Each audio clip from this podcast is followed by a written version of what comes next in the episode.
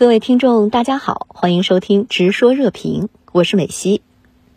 相关话题来连线特约评论员吴卫，吴先生你好。英国军情五处向英国国会发出书面警告，怀疑华人律师李珍居是所谓中国间谍。但英方此时炒作间谍门，正是首相约翰逊深陷疫情派对门危机之时。您对此有何观察？是的，美西，我翻阅了一下英国媒体 BBC 的报道，最具代表性。他们的标题是这样的：MI5 warning over Chinese agent in Parliament。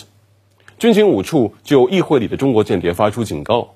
Warning over，发出警告，连 accuse 指控都算不上，就连所谓中国间谍，他们都打上了引号。可见英国媒体都无法就此事给出一个确切的定义，因为英国当局根本没有拿出任何值得信服的实锤证据。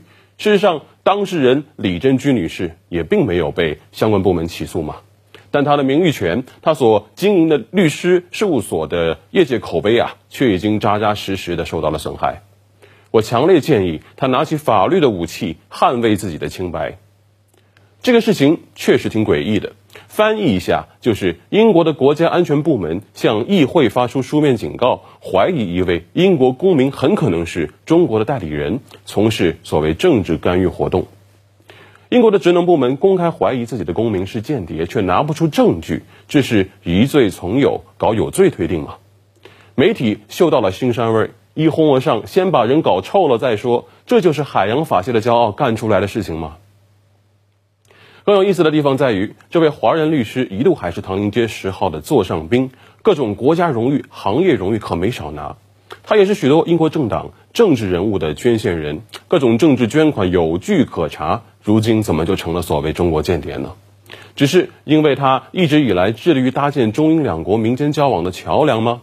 还是说？剑桥五杰的故事深深印刻在了英国情报部门的脑海里，让他们时时刻刻都在提防身边人呢。情报机构出来说几句，就算没有实锤，也难免让人惧怕三分。此事无疑会对英国的华人社区带来损害，提防华人、敌视华人的情绪很可能会被点燃。事实上，英国的反华政客们已经行动起来了。我必须要提醒一下英国方面，这样搞下去，首先撕裂的是英国自己的公民群体，伤害的依然是你们自己。对英国情报机构捕风捉影、炒作间谍门，中国驻英大使馆发公告严正回击。外交部发言人也嘲讽英方有人零零七电影看多了。您对此如何看？驻英大使馆短短一句话，有力回击了英国当局的不实指责。细品一下，这句话也挺诙谐的。我们确实没有必要，也不会去收买英国议员，我们不屑为之。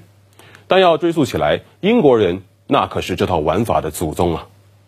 二战早期，德军以闪电战席卷欧洲大陆，各国相继投降，英国独木难支。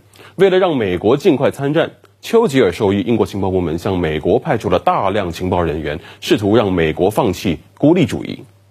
这些情报人员有男有女，游说。贿赂、色诱、恐吓、暗杀，无所不用其极。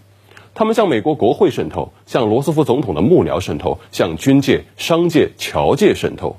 搞不定关键先生，就搞定关键先生的枕边人。我们甚至可以说，所谓从事政治干涉活动的教科书，都是英国人编写的。说美国有点远了，说说近了香港。港英殖民统治时期，英国情报机构在香港是如何以华制华的？一旦看到中国对香港恢复行使主权的大势无法阻挡，就开始掺沙子、埋地雷。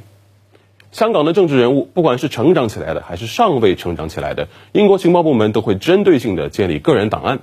这个人的性格、喜好，是否在英国留学，政治立场如何，是否拿过英国人的钱，弱点是什么，有过什么丑闻，公开的、尚未公开的，全部记录在案。一九九七年，英国殖民者临走前还暗地里发放了一大批英国护照，美其名曰“买卖不成仁义在”，实则是放长线钓大鱼，根本不舍得放弃对香港的遥控。所谓香港问题半年报告，早期在撰写的时候啊，有多少吃里扒外的香蕉人拿着英国人的钱替英国人办事？那些港独分子啊，背后的金主又是谁？事情败露后又逃往哪些国家？这些也都是公开的秘密了。所以，英国当局根本就没有资格指责中国搞什么所谓政治干预活动，都是千年的狐狸跟我在这玩什么聊斋呢？外交部发言人汪文斌那句“某些人可能是零零七电影看多了”，在我看来已经很客气了。好的，也谢谢吴先生跟我们共同在线分享您的观点，谢谢。